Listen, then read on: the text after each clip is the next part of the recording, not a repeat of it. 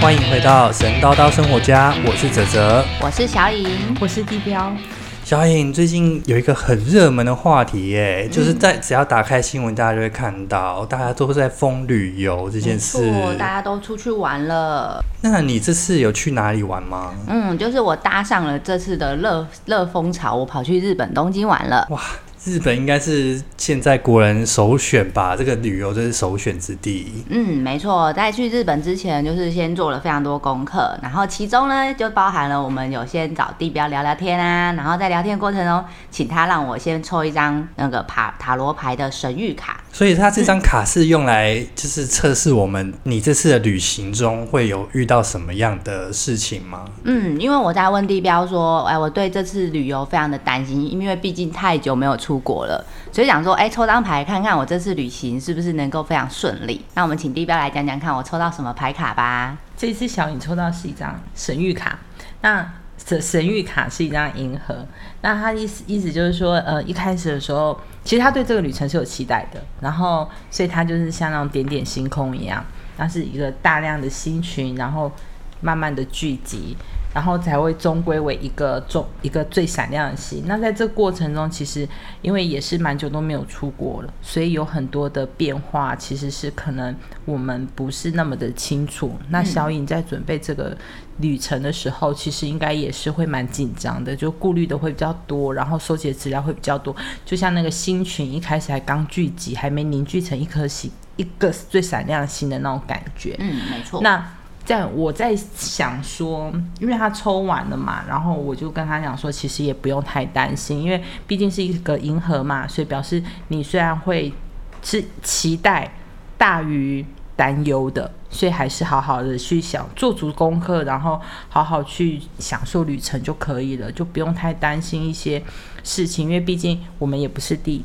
第一次去日本玩，所以会有很多的部分可能临场反应，我觉得是可以处理解决的，所以就劝就是跟他讲说，好好的享受旅行吧。嗯，没错，就是有地标的建议之下呢，我这次旅行其实真的还算蛮蛮幸运、蛮平顺的这样子。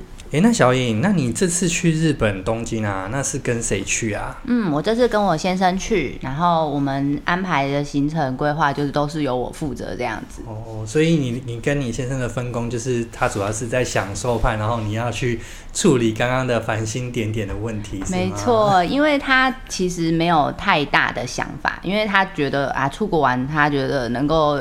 享受旅程就好了，他不想要花很多心力去准备东西，所以其实我先生本身是跟团派的，那 我自己是比较喜欢自助旅行啦，因为自助旅行的弹性比较大，然后也可以去自己想去的地方，那所以他其实没什么意见，那就都由我安排这样子。哦，那你这次去的景点应该也很多喽？对，这次主要在东京，那日本东京的部分，我安排的景点大概就是呃浅草寺、晴空塔。然后我们还要跑到横滨去逛个奥莱，然后去看那个之前非常有名的钢弹，然后再加上明治神宫，好像是日本旅游去东京一定要去的地方。然后还有去元素啊、涩谷逛逛。然后涩谷那边有一个最新的景点是涩谷天空，我们也有特别安排。然后最后一天我们就是去迪士尼乐园玩这样子。哦，那你觉得，哎，因为这是等于是疫情后你第一次出国门嘛，所以你有觉得疫情后的日本？有跟你以往可能三年前去的日本有什么不一样吗？我觉得疫情后的日本，嗯，就是没有像以前。我记得啊，以以前出国去日本玩的时候，大家好像都可以玩到三更半夜之类的。对。可是这次去啊，不知道是不是受疫情影响，所以他们的人手好像很不足。然后不管是药妆店啊，或者是什么餐厅啊，等等八点左右就好多店都不就已经都关门了。对，那以前我记得好像九点十点都还会有店开门，然后这次去就你八点过后，你可能就只剩便利商店，然后或者是它有标榜二十四小时的店，再不然就是居酒屋。只剩这些选择，没有像以前可以哎、大家就是一路一直玩到天亮的感觉。对对对，哎，连药妆店都很早关门吗？嗯，我这次住那个，诶、我这次住浅草寺那边。那浅草寺那边，它其实也有一个很大的商店街嘛。嗯就是我们大概八点经过的时候，就铁门都已经关掉了，然后可能还有一两家药妆店也正在收拾。然后我们刚好有一天去一间药妆店，它就是它是比较晚，它是九点才关。然后在九点前，我们就是大概八点五十分进去的时候，他就也在收东西，我就赶快说看有没有想要买的，赶快买一买。然后他是一二楼嘛，二楼就已经就先拉封锁线，不让人进去。那我在结账的时候，我就问那个结账员，他就说。我说，哎、请问你们现在都很早关门吗？他说，对啊，因为现在他们的人手很不够，所以他们都要比较早关门这样子。好像应该也是海外留学生，应该都、都自己回家回国了，都没有在那边、就是还有中国的学生。所以，其实我这次去，我觉得也没有遇到很多中中国人呢、就是以游客来讲，游客我看到大部分就是香港、韩国跟台湾。哦，韩国也很多吗？，对，韩国也蛮多的。然后这次去的时间，我去的时间三月初，所以也没有遇到人家说什么，哎、大陆人民就是呃蜂拥到日本，我是没有遇到啦。对，好，那哎，那我们这次回来，我记得你有喝一次咖啡，然后 然后再咖啡对没对错喝了咖啡的时候，我们就有顺便再抽一次验证卡卡牌嘛，对不对？嗯，对，没错，我就是让地标来验证一下我这次的行程，就是这次旅游到底有怎么样的状况跟心路历程，想说让他透过塔牌，然后来了解一下这次的状况，这样子。嗯，这一次小颖抽的牌啊，其实我他回他其实这次回来的时候，我们在抽牌的时候，我看他是心情还挺好的，所以我觉得应该抽出来的牌应该会蛮活泼有趣的。那小颖这次抽出来的牌呢，是有呃猎人、恶魔、力量、教皇、王后跟高塔，然后以及隐者的部分。然后牌面一出的时候，我就 就先笑了一下。我跟他讲说，你应该。暌违三年没出国，那个荷包守不住吧？然后他就浅浅微笑，没错，然后浅浅微笑，然后我就问他说：“你应该花费会比之前那个我们出国当小资女的还要来点高吧？”他说：“嗯，没错。”我就说：“我就说，嗯，这张恶魔很 很很顺利的反映出你对那个就是购物的诱惑率是无法抗拒的。”嗯，没错，然后呢，其实整体而言，其实小颖的牌我是觉得还挺挺不错的，就是跟我们以前还就是以前出去玩，跟这一次跟她老公一起出去玩的心境是不一样的，因为她是一个追求比较平静踏实的内心旅程，就是说可能生活啊，或者是。角人生的角色已经在改变的时候，去旅行的那种心境就不太一样。嗯，看起来是他们的旅程过程中啊，因为看起来就是说会有几样，就是因为小颖的老公就是跟团派的嘛，所以他说什么就跟什么，所以我在相信，可能在太久没回没出国玩，可能在某些部分会有一些不适应啊，或者是觉得比较麻烦的。例如说，听说这次旅行也是蛮多是电子化嘛，嗯，对，没错，电子化嗯从纸本变成电子化，然后又在不熟悉的状态下，应该会有很多的困难度。但是这边 因为看有一张力量的话，我是认为小颖应该是处理的挺不错的，就有一种化危机微为转机的那种感觉。嗯，然后再加上这一次我。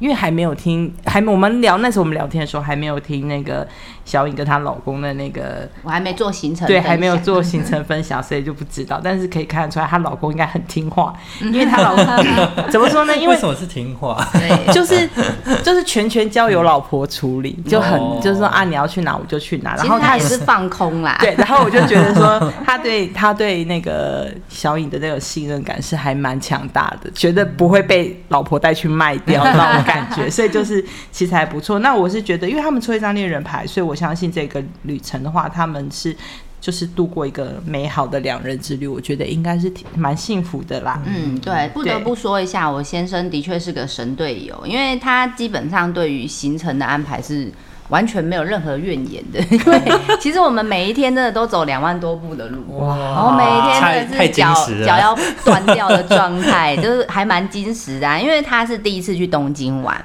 所以我就想说，哎、一些基本的点得去吧，比如说浅草寺啊，嗯比如说对，比如说明治神宫啊，比如说迪士尼乐园，嗯但这些都要好费脚力的地方。对对，真的。但是其实它还蛮耐走的，反正是我每天还很脚痛这样子，对，对啊所以它这还蛮是一个，就是地标在抽牌的时候，它其实我常常给地标抽牌的时候，嗯他都会抽到恋人牌，然后就会觉得说，哎、你们夫妻感情很好，对对真的蛮称心还不错所以你们就是旅程中就是比较不会吵架的的的旅伴喽。我们基本上没有吵架，可能就是我自己生气，然后他也会觉得我莫名其妙吧。因为其实就是我自己会觉得，哎呦，我怎么，比如说我们怎么有点晚出发啊，会会来不及啊，或者找不到路啊，可是可能这都不是他的问题啊。那他也不会对我生气，他也不会说，哎、你怎么都找错路？他会很有耐心的，我们就一起找路这样子。哦，那这样真的很好哎。对啊，因为其实相应的这个牌哦，它其实有王后牌，其实是就可以显示说他在这个旅程上他是收获满满，然后蛮充实的。那有没有像是我会比较是主导的人啊？王后是啊，哦，是啊，因为这边看起来是，然后再加上前面也有说，就是其实他有，因为他有一张命运之轮啊，其实也表示说他这个旅程中是蛮一路顺风，其实大部分就是平安无事，一路顺风。嗯那如果他有突就遇到那种突如其来的事情啊，就是可能已经不是预先当时。规划到或掌控到事情的时候，其实他们也是，他们两夫妻也是蛮能随机处理，所以我觉得倒是还好。嗯，这个我有想补充一下，因为我们那时候去横滨的时候，我们有点晚出门。嗯，好，那晚出门再加上找不到车站，找不到路，然后因为去那个横滨奥莱，它有一个那个接驳车，它就有固定的时间。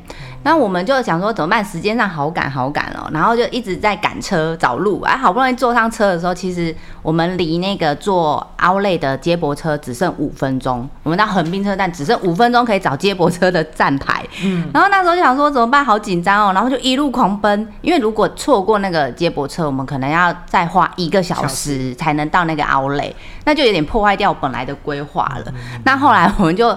很幸运，就是真的不知道为什么很幸运，我们就直觉走的方向，因为一般你在车站很容易迷路嘛。对，然后我们就直觉想说，哎，对，那个看到公车站往那边，我们就一路往那边走哦。结果我们就真的走走走，然后我还一路狂奔，我不小心跌倒，对，还不小心跌倒，然后还赶快起来，然后冲上去到公车站的时候一出去到门口就真的看到那台车，然后他的车上面已经有人了，然后我们一上车坐完，大概不到三分钟就发车了，我就觉得哎、好幸运哦，就是有遇到一点对有点状况，但是有幸运的就是又哎、符合我本来的规划这样子。对，因为那个这张牌啊，只我们只剩一张还没有说到，其实就是高塔的部分。嗯其实他因为当时小颖抽高塔的时候，我心想说，嗯，不会啊，我其实牌面看起来都还挺不错的、啊，感觉都是一个蛮顺利平安的一个旅程。出了一张高塔的时候，那时候我也很我很好奇的就问了一下是有没有受伤啊？嗯那对是不是有没有意外啊，或是例如说。钱包被偷啊，这种 就是还好对没有对对，然后就问了一下这样子，因为他牌面整个就好，唯独出高塔的时候就免不了就关心问了一下，就他跟我说。因为赶车跌倒，对然后那时候我心想说，他是睡过头呢，还是怎么样？其实是找不到车站，我们那一天就是有点鬼打墙的，找不到那个车站入口，明明就一直看 Google Map 哦，还一直找不到，我们两个大概绕了二十分钟。那是因为横滨车站太大，不是不是横滨，是浅草。你们在浅草，草。浅草还浅草好哎，迷路哎、我如果觉得超是在横滨瞎。如果你是在横滨车站迷路，我就算了。我本来就想说我浅草不是去横滨会迷路。对，，很小啊，因为它它的地铁不是有两个系统嘛？对啊。它一个是都营，然后另外一个是 Medolo 嘛，对。啊就是两个。我们那天我们平常都是走 Medolo 的系统，对对对。可不人家找都营啊，怎样都找不到都你都不知道为什么眼花。其实我们已经绕过他三次，我们没有发现，你知道吗？我们最后进去的时候，进站想说，为什么我们一直找不到它？那一次我真的觉得老天在考验我，命运之轮来了，对，命运之轮来了。对看你要向左还向右，就哦对，还好，最后就是还是有符合行程，就觉得哎，老天是有眷顾我的啦。有啦。其实他这个整个牌面的整个也是，其实都是蛮顺利的啦。嗯就唯独就是可能跌倒小意外，或者是。或者是，例如说没赶上车这种小小小小事情、小事故，其实是都还好 对。它整体而言，我觉得他们两个人在这个回来之后喝咖啡闲聊的时候，看了一下这样的牌，我觉得是挺 OK 的，还不错这样子。我们刚刚聊了很多浅草的行程嘛，嗯那你下一个是横滨吗？还是我们第一天是浅草跟晴空塔，然后第二天是去横滨跟去就是在横滨那边看看钢弹嘛。嗯那横滨就刚刚讲，我们主要就是去 Outlet，然后有坐接驳车，然后下午就是去看那个一比一等比例的那种巨型钢弹。嗯对，现场看真的是很震撼呢。然后那时候会去，主要是因为当时他们是说，哎、他只展到今年的三月哦，底。对，它好像对对对是限定展览，对，限定展想说不去看实在太可惜了，都去日本了。那后来就是他的那个时间，其实后来有再被延长，听说延到明年的三月底。一点都不对，限一延就。直接一年了。对，所以如果听众们有兴趣的话，其实也可以安排一下。我觉得一比一的钢弹真的非常的震撼，这样子。那你会很多小朋友去吗？哎、我觉得其实成年人比较多、哎。因为我觉得钢弹迷很多，因为我那我说我们有看到比较多韩国跟香港的旅客，好像香港人非常迷钢弹。我觉得香港客人好多所以没有那种小朋友，因为也也是有，但是我觉得比例不算太高。真的哦、嗯因为其实我们今年我们家就是十月的时候啊，有打算规划。有规划，我们是四个大人，然后两个小朋友，然后我们的小朋友是带小朋友去，对，就是那种你知道要去那种横滨那边走 走。就去。日本玩，然后那个小朋友一个三岁，一个两岁，就是那种最最最耗父母体力的那种，没错。那种，所以就其实还在规划中，只是因为钢蛋，其实我弟弟也有建议，再加上小颖有去，所以我们也是想体验一下，可是我怕那个小朋友没兴趣。小。朋友的话，我觉得其实看他现场在动的时候很震撼，而且它有一点类似剧场版的概念。嗯它是那个钢弹在动的时候，它后面有背景音乐跟那个真人配音。哦，对所以如果对对有看过钢弹动画的人，好像会更有共鸣。嗯，对，那每个整点它会动一次吗？它一个小时有四次表演，哦然后四次表演有什么五分钟、三分钟、十分钟、十一分钟，就是你可以去它官网看一下。哦不同的版对，本，它有不同的内容。那哦我们那时候第一个进去的时间刚好是可以等到十分钟那个版本。那那个版本它就是好像是钢弹某个剧场版的一个一个剧情，所以它就是配合那个剧情有配音有音乐，然后钢弹会动作这样子。对我觉得蛮特别的。其实。应该说，钢弹这种东西一比一出现在面前，应该是你以前从来不会想象过、想象过的东西啦。所以，真的还蛮有机会的话，就是真的可以去看一下。那我先拿口袋平单，可以可以，好。就是 建建议入名单，建议入名单。它 那个展览的那个门票会不会很贵啊？嗯，它有分两种门票，一个门票是你进场，呃，就是进场在平面。平面地板就是直接仰头的看那个大钢蛋的那一种，是一千六百五十块吧，我记得日币。那另外一个是要上，它在钢蛋旁边有做那种类似展望台，然后可能有跟就是很高，就是它有跟钢弹一样高的展望台，你可以站上去，就是那个要另外付三千多块日币。嗯 那个 VIP 位置对对对对，因为你可以站在钢弹的头的旁边哦，看，钢弹。真的是头的旁边哦，对对对，真的是头的旁边但是那要哦要三千多块。那其实我们本身不是那个超级粉丝啦，所以我们就没有特别想要去看。如果这个有兴趣的听众朋友啊，记得要先预约，因为我们当天四点。应该四点三四点到的时候呢，基本上那个要去高台看钢弹的票已经卖完了。现在完了，对对对，因为它是有时间，就是它是指定写时间入场，嗯然后也有指定，就是呃人数也有限制的。嗯对对对，所以这个部分如果有规划的话，要先注意一下这样子。那你接下来还去了？对，后来隔天我们是去明治神宫，然后元素，还有徐不亚 Sky。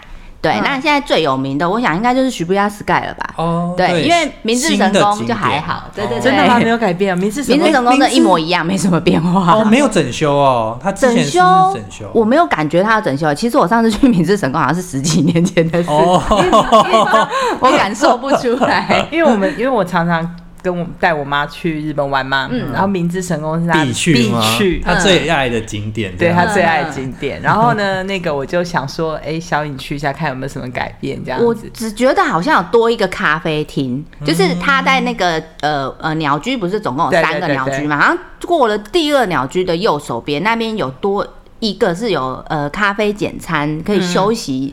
吃东西的地方，以前我是没有什么印象。那应该是新的。对，那个我就没印象，就多了一个有有咖啡厅啊，然后意大利面还是什么的，那那这样种餐厅我懂了，这样子，因为那个我妹他们夫妻俩带那个两个小朋友很晚，就就待在那边对我我跟我妈两个人搭第一班车，先去 先去做一下是那个神社洗礼，之后坐在那边等他们两个对，人。那边可以超多也可以神社不然你知道以。前呢？以前那个很早去嘛，然后哎、可是那餐厅好像是十一点才开哦、嗯那因为它是餐厅，对，好像是用餐的餐厅。就是他先睡晚一点，对对对，你你要去可能稍微查一下子，因为我们没有进去用餐，然后我们是坐在他外面也有椅子可以坐，然后转角那边就是好像是洗手间，然后有人在卖那个烤团子哦、哦。然后我老公就去买一串过来吃。为什么？那可以的，烤团子也可以，我妈也很也可以爱坐那边我就我比较不太吃那个东西。对啊，那边我是有留意到，就是有一间新开的餐厅，嗯对对对，因为这餐厅，好像是十一点才开。那你出来元素元素有元什么素的话，就是有以前知名那个元素旧车站已经被拆掉了，我不知道你们啊，我有印象吗？啊对对对，就以前的那个元素车站是木造的，对对，然后好像是几年前，反正疫情前不知道什么时候它就拆掉，它现在已经就是一般的车站，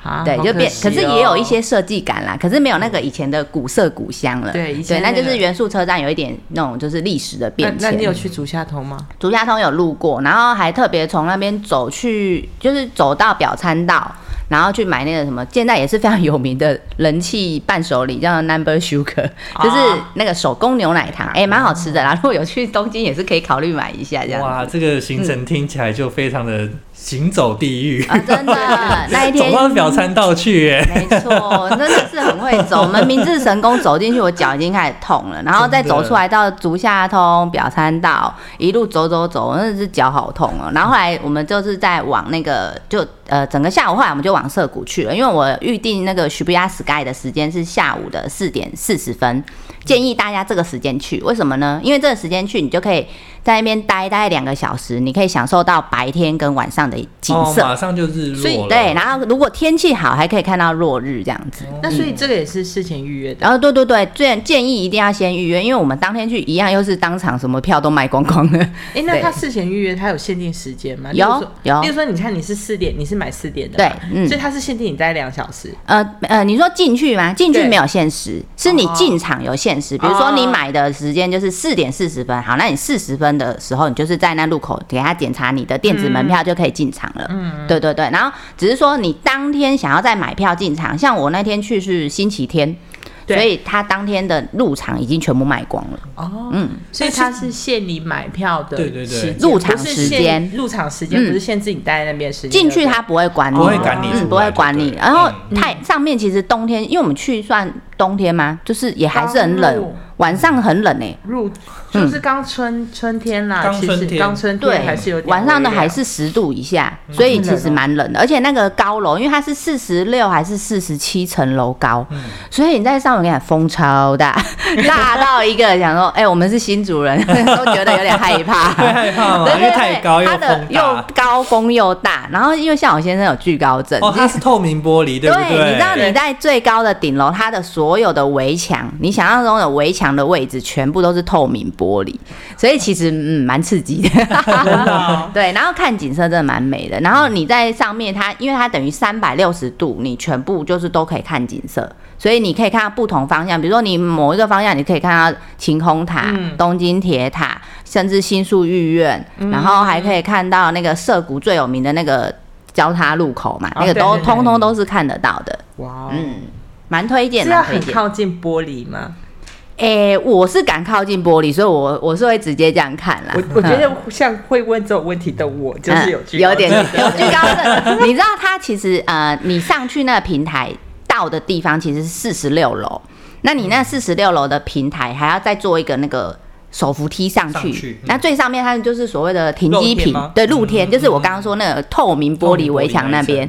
那那边的话，它其实就是那个大楼的停机坪啊，它有一个中间是一个有个大大的 H，H 对就是对真的是那个它真的是一个停机坪，对对对，没错。然后那个位置是我老公最喜欢的地方，对，机坪那个位置。因为最那我可打开问一下，它的玻璃是擦的特亮，嗯，蛮干净，蛮亮，那应该蛮。高的吧？对。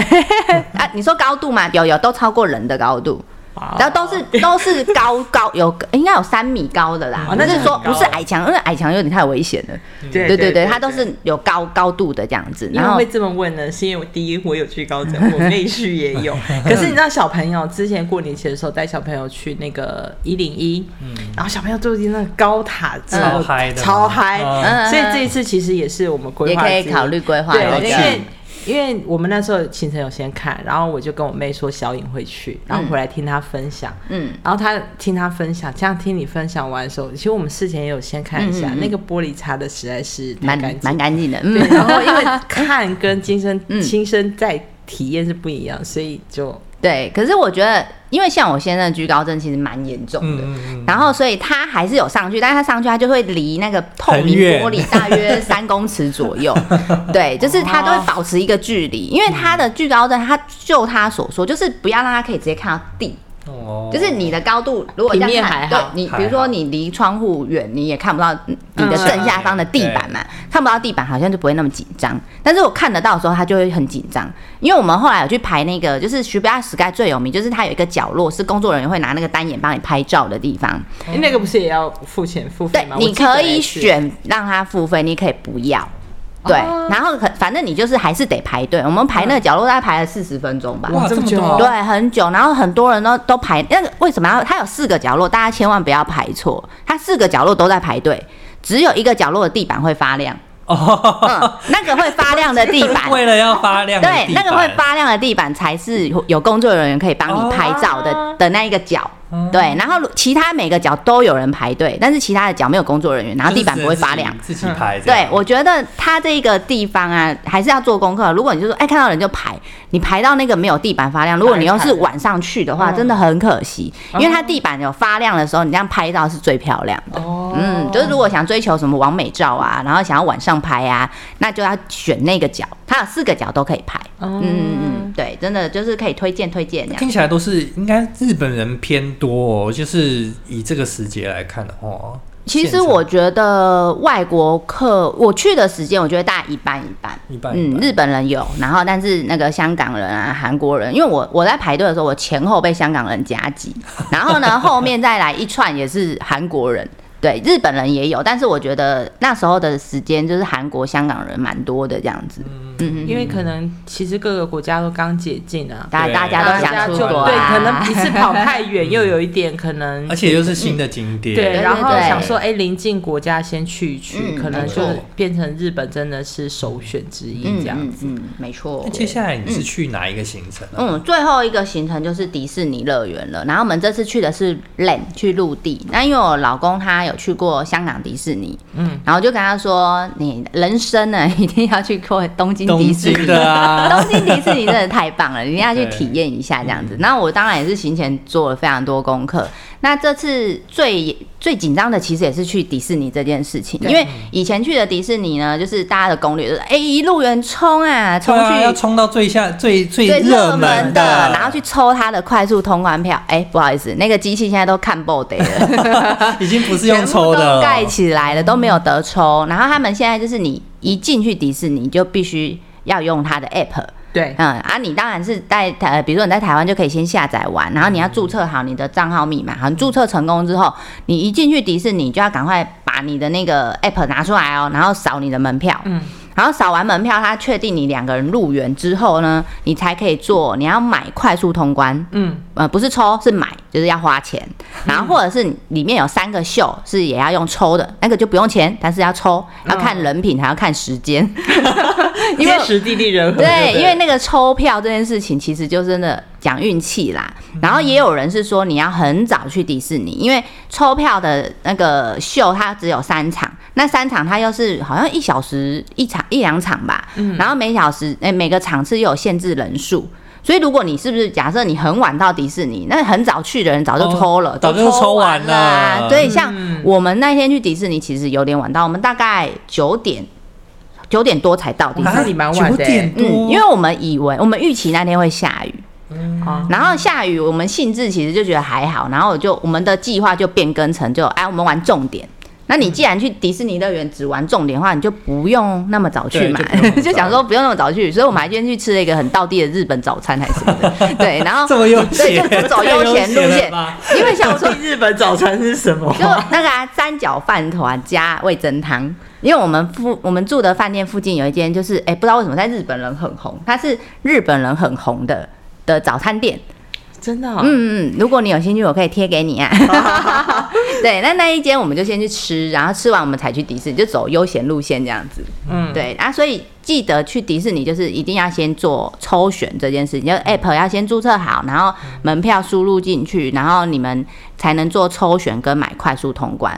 那迪士尼这样，因为我去的是 land 嘛，陆地的话现在有只有三个游乐设施有快速通关。你就可以选择这样，现在就是没有免费抽票这件事情，反正也有很有网络上有一些人说，哎、迪士尼越来越像那个环球影城了，对，因为环球影城就是不是抽票的嘛，就是要付钱买可是我买记得时间的，环球的比较怎么讲，经过有经经过规划，因为它就是一个套票，然后可能配五个活动好了，五、嗯。做五个设施，然后它是从早到下午，他都帮你排好哦，就是你几点可以先去哪一个，哦然后几点再去哪一个，哦然后他都已经安排好套装行程，买的时候，你已经知道你时间要去什么。对对对。对，是已经安排好的。没有迪迪士尼好像它它也是可以让你选择时段，有个时段可以选，可是你选进去那时段，可能就是看你运气，那个时段还买不买得到快速通关这样子。哦哎、那那你看呢、你我们现在去，我们做事前规划，我们是好像是提前一个月可以可以先买迪士尼票。那嗯如果现你有看到有人现场买吗？没有，现在好像都不不现场售票了。真假？因为我以前好像是在外面，然后那现场迪士尼的 store，我不知道那还能不能买、因为我这次就看网络上很多人就写说建议就是先网络先买好票，所以我也不知道那个我们它是迪士尼 store，我们是会先，我们这一次出游是会先线上买啦，对会先线先会先先官网买啦。嗯，听说官网有一些呃特殊优惠，可以查查看。啊，因为我比较懒，我是直接买 Klook 的哦那个的门票。嗯对对我们对我妹应该会嗯上网看一下，对。不然她精通日文是用来干嘛？哎，对对对吧啊，可以让他研究一下，因为因为迪士尼她主要有带两个小朋友啦，她小朋友应该是不用钱，好像就看他规定啦。嗯，对，好像是不用钱。然后我不知道他有，应该也没有什么敬老票。我记得日本也没有什么敬，没有什么敬老，他全部都算。还有还有年票了，哦对啊，有年票。你可以直接帮他买年如果如果。在日本买房，我们就来买年票。真的买年票很划算啊！不是有些人算过说，你买一张年票，你只要一年去个四次就回本哦之类的。差不多对啊，因为那个很那你要住在武滨附近的人买也年票，我觉得还好吧。如果比如说你住在东京的人，住个这样，对，住个这样就过去了，对不对？真的。对。好了，那就是我们那那我们迪士尼就想去大概在日本买个房子好了，就好，可以你想要去 我们可以去住一下。对，那你这次去日本的话，你的消费啊，都是用哪些卡？因为因为以我以我的习惯啊，我我是习惯用信用卡的人。然后，但是、但是前阵子前阵子日币不断的跳水，在不断的跳水的过程，嗯我也是有小买小买小买小买这样子。我其实呢，这次的日币呢，其实用用的是贵的，因为我其实，在疫情前本来有要去日本玩，对，那时候我不知道为什么就已经把日币领出来了，所以这是他出国前，某天在抽屉突然发现十万块日币。我、天啊，那那那时候就买那么多吗？因为我那呃疫情前那一年，就是二零二零年，其实我规划了两趟日本，一个是二月，一个是四月，那都当时机票、住宿什么都已经定下去的。嗯，但是疫情就爆发啦，只好能退的退啊，能弄的弄。但是我忘记我已经把日币领出来了，然后日币领出来之后，我就是放在抽屉，我都没有没有想到这件事情，然后我就一直以为，哎、我的那个外外币户头日币只剩十万块。然后就原来我已经把十万块领出来，然后后来我就跟我老公说，哎，没关系啊，反正我们出国玩，我有外币户头，我可以直接领日币。但是那日币也是后来就是有降的时候就买一点买一点，所以可是我抽屉的日币是零点二八，哇 哇，差很多哎、因为你知道二，你们去查二零二零年那时候汇率就是是零点二八，对，所以我这次出国买就是现金的部分，因为我想说都已经躺了三年了，那个钱吼还是把它用一用吧，所以我那些纸钞还是花光。所。以你也不打算就说，哎、它还有一天会上涨回来。可是我觉得还要再等呐、然后其实后来跳水，你又继续有买，其实对对还是日币，就是哎，反正想说日本常常可能会出去玩，就是想到跳水就买一下买一下，你知道这样买一买，现在又十几二十万在里面，你这是穷到只剩日币。真的哎，对。现在现在日币要回到零点二八，有一点难。有点难。嗯。但是但是我觉得还好啦，我本人是买过零点四日币的人，所零点以四，天 我买到零点啊二二了，对我我零点二二那时候我买很多。哦，你对。你说的是低点，我说的是我买过日币的高点。哦。嗯，日币高点的时候，我去那边待了三个月，所以你知道我在当时是多么的省吃俭用。真的超贵，很贵啊可是你你看，随着日币现在跌到那么低嘛，嗯。那你去的时候，它的物价有上涨吗？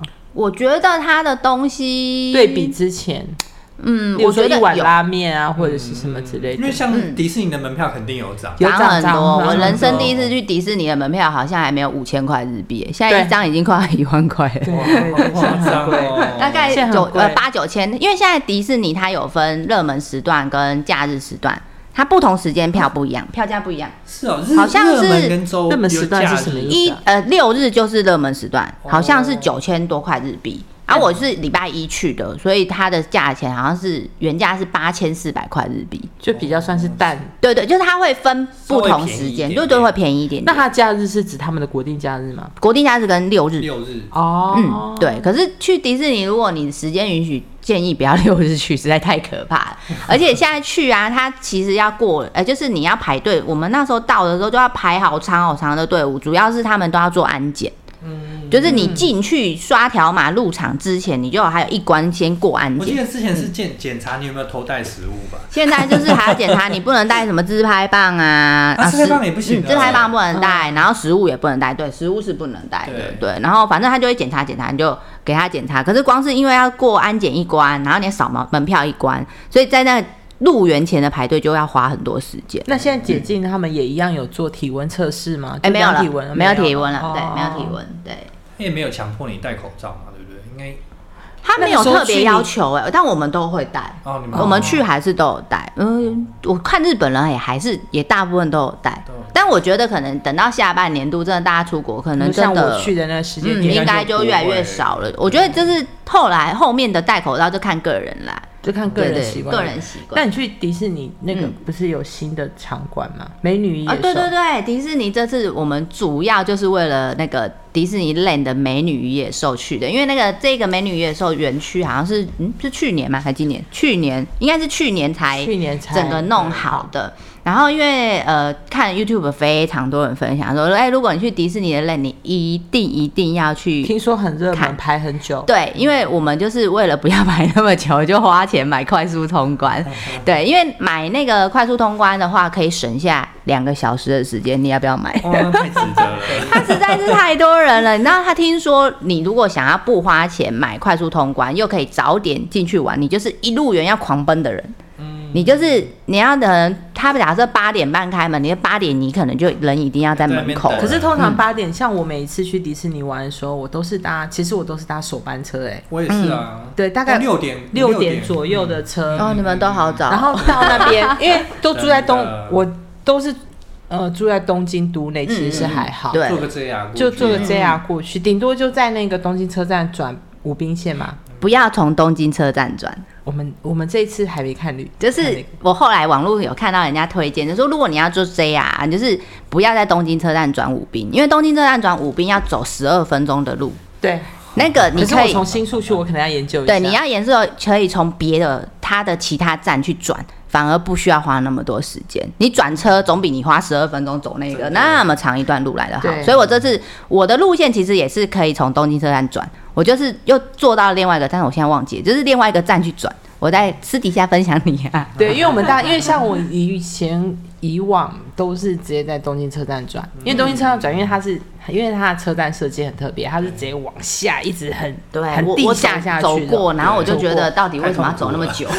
对太久了，那我觉得太累了。就是其实有更好的方式，就是网络其实应该有蛮多攻略可以参考一下。对，嗯嗯嗯然后像我们都是很早去，然后不是会有那个开门迎宾吗？嗯我们都是赶第一波。他现在呃，对现在的那个迎宾啊，我记得啦，以前去你是可以跟玩偶包包啊，就是玩偶人嘛，是吧？就是他们就是可以把穿玩偶的现在都不行欸，都要排队。他就是会，他都是在固定的位置，然后旁边会有一个工作人员。嗯你看到他呢，你只能过去，然后大家排队，但是只能跟他保持距离拍照，不能抱他，不能牵。那没有失控的小朋友吗？呃、我是没认真看啦，也许会有，可是就是目前可能疫情后的状态，大家都会跟玩偶人保持一点距离这样子。哦对，我怕我妹的那两个小朋友会失控。对，他就是一定要，搞不好你那时候可以。失控啦，对不对？因为不是听说五月几号之后去日本也不用那个疫苗疫苗证明了是吗？嗯，不用打打满三剂。对对对，就是你不用拿可是满三剂啦小黄卡还是要拍照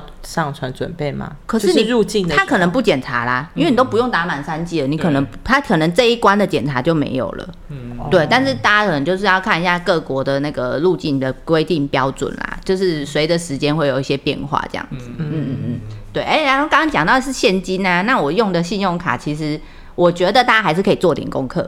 因为最近因为那个旅游复苏嘛，所以很多信用卡就有标榜，你去日日本、韩日国、什么泰国、这几个国家，有些信用卡就会标榜说，你去这间国家玩的话，你用我们信用卡消费，你的回馈金最多我看到八趴的。八趴。哪一家啊这么好。然后甚至 J J C B 发行的信用卡，他们是有一个好像是什么限额，就是直接就是回馈十趴，可是它的十趴是有上限，比如说好像你只能刷。不知道几万块日币以内，就是它会有一个限额，有些是没有上限，有些有，所以可以做点功课。那我自己是用国代国泰的 Cube 卡，哦。对，那它就是呃国外旅游就是有五趴，嗯。那五趴再加上你可以绑 Apple Pay，嗯，绑 Apple Pay 再加一趴，就变成六趴。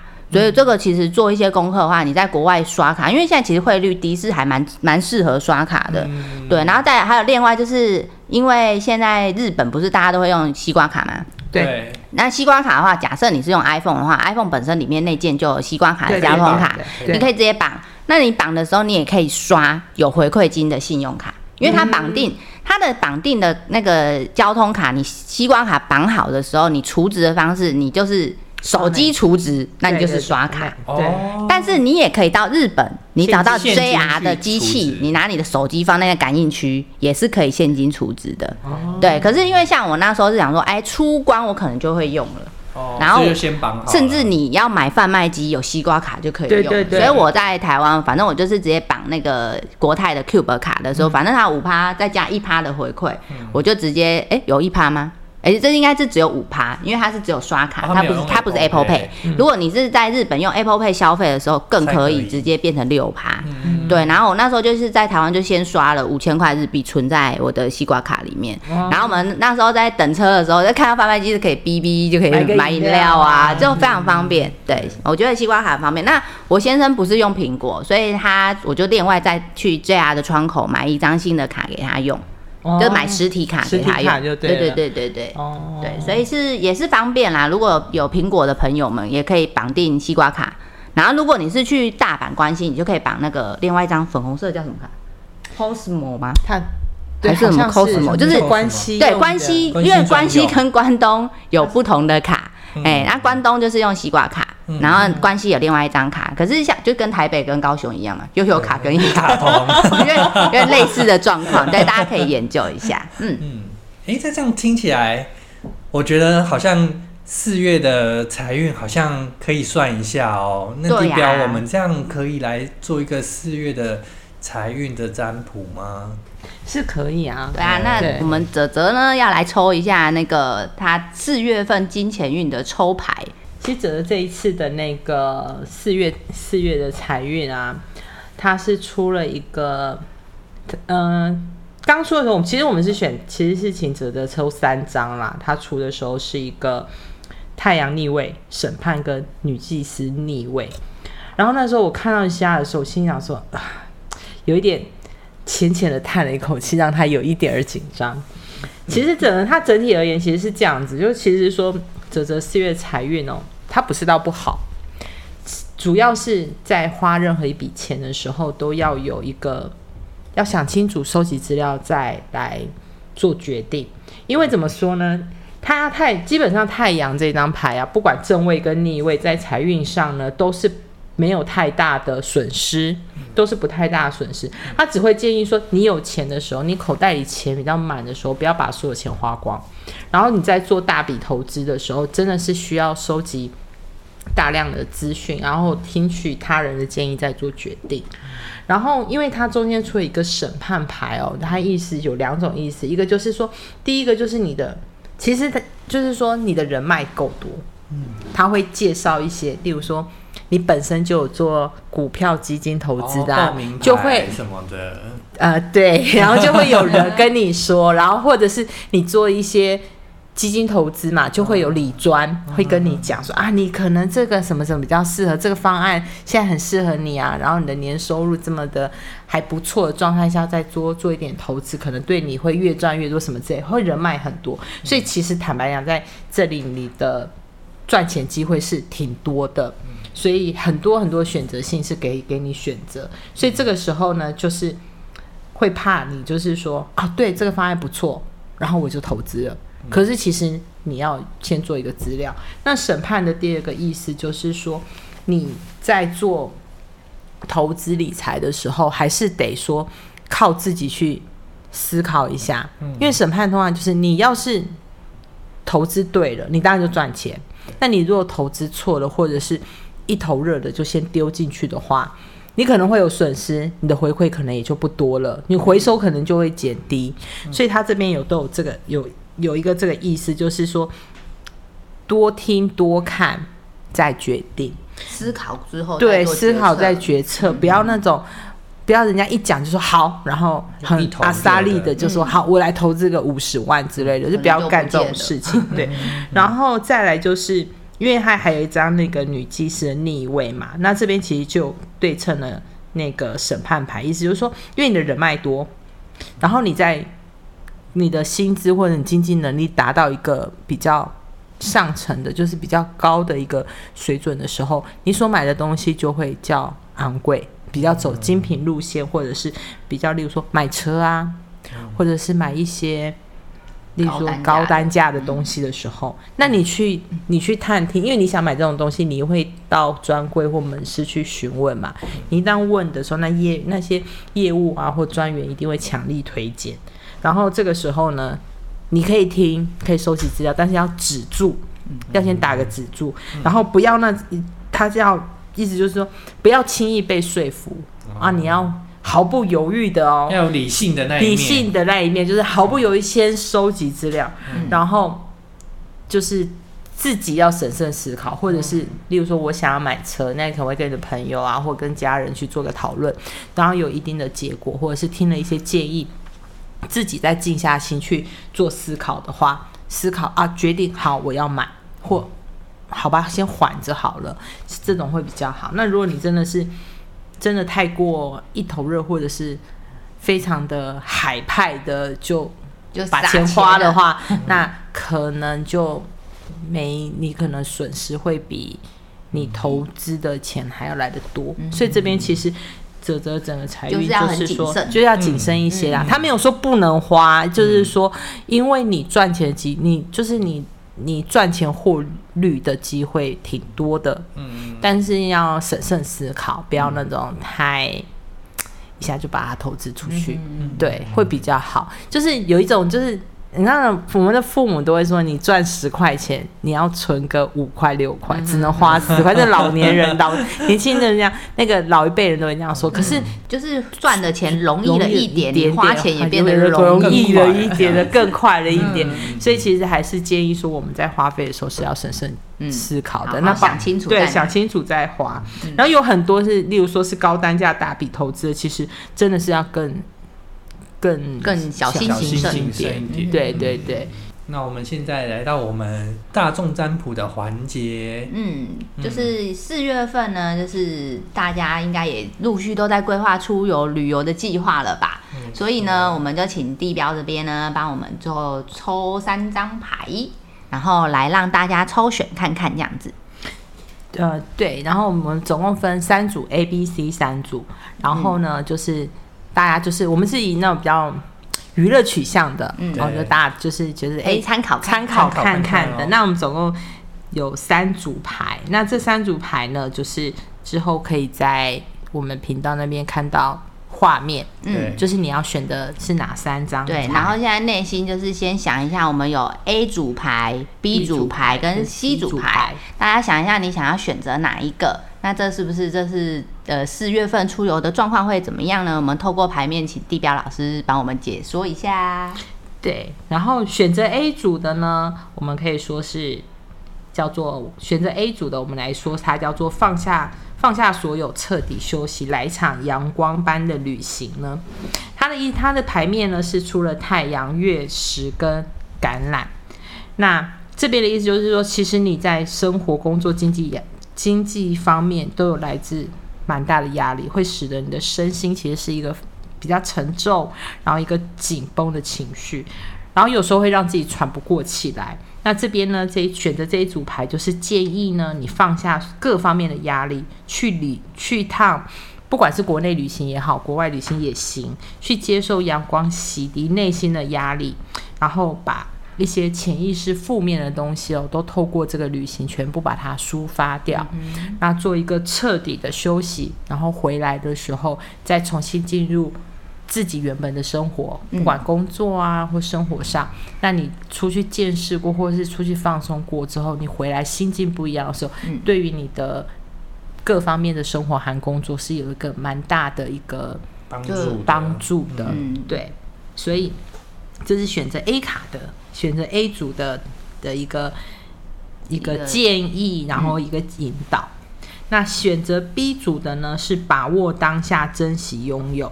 那它的牌面呢是审判逆位，然后是一个闪亮的日子，然后它的花语卡是白丽花。它的意思就是说，其实机会难得，就是有时候出国旅游哈，它是一个当下的冲动，或者是刚好有一个契机。那因为难得，因为机会都挺难得的，那你如果错过了，就等于说你要再等下一次的机会。那什么时候这个契机会来，其实也很难说。有时候可能我今天，呃，我今天可能刚好，例如说像小颖那种，刚好是看到特价活动，七加九特价，嗯那会想去啊。嗯嗯但是如果你错过了这个时期，你没有点选这个方案的话，你也许下一次的时候，随着旅国门大开，去旅行的人越来越多的时候呢，就会产生票价越来越贵。哦嗯，那那它票价越来越贵，那你要花费的比你原本预期原本预期还要多的时候，你也许就放弃了。嗯，那可是这种特价活动或者是这种优惠活动什么时候会来呢？可遇不可求啊可遇不可求。所以有时候就是说，在你一定的经济许可上，或者是你的时间上是可以的，你可以出，你可以接受的，那就毫不犹豫冲一波，给自己带来排下去吧。，对，就给冲一波，给自己带来一个非常愉悦的旅程。嗯，然后选择 C 组的人呢，他我们给的评语是摆脱框架，享受自由。那他的牌面是正义，然后 Moonlight 的跟俄语力，意思意思就是说，其实你是一个，就是说选择这 C 组的卡，你可能本身是你在生活上、工作上，你是一个有一个制定目标，就是一个蛮公正，就是有点严讲谨的人，严谨的人，他可能做什么事啊，自己心中都有一把尺，不管是在工作上、人际关系上，或者是家庭生活上，都有一定蛮，我认为是比较高标准，高标准的一个人。对，所以呢，你可能其实潜意识就是潜意识里都会有一些压力存在，可是你自己可能不所毫不所知，可是可能旁人会觉得啊，你这人怎么那么龟毛啊，你怎么那么难相处，干嘛这样斤斤计较？但你都会知道，但是你会，但是你你知道这些，但是你自己心里还是觉得对，这个是我的原则，就是比较固执的比较固执，是应该不是他是固执，他就是比较有理想，他会让他自己一直在高标准的范围里面，嗯。所以我才会说这个叫做你是被活在一个框架里。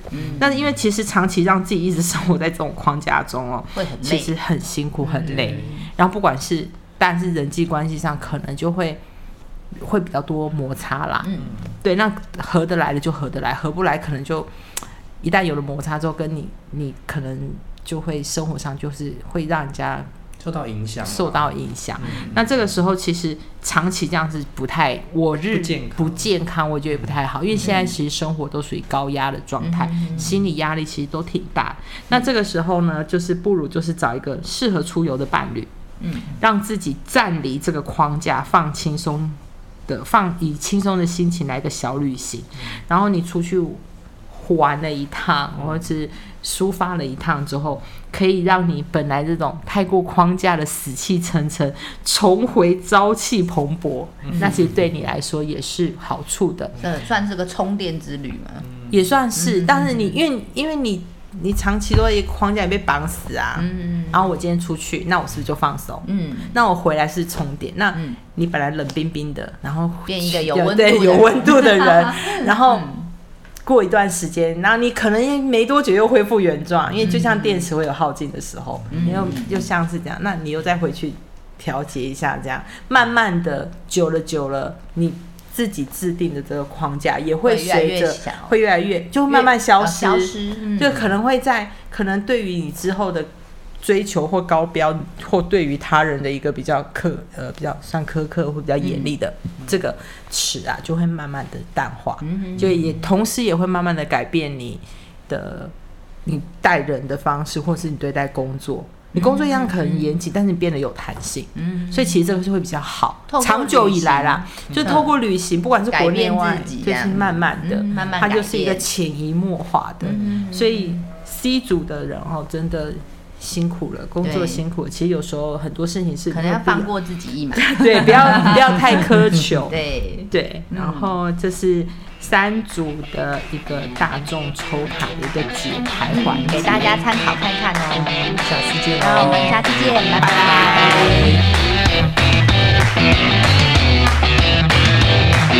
拜。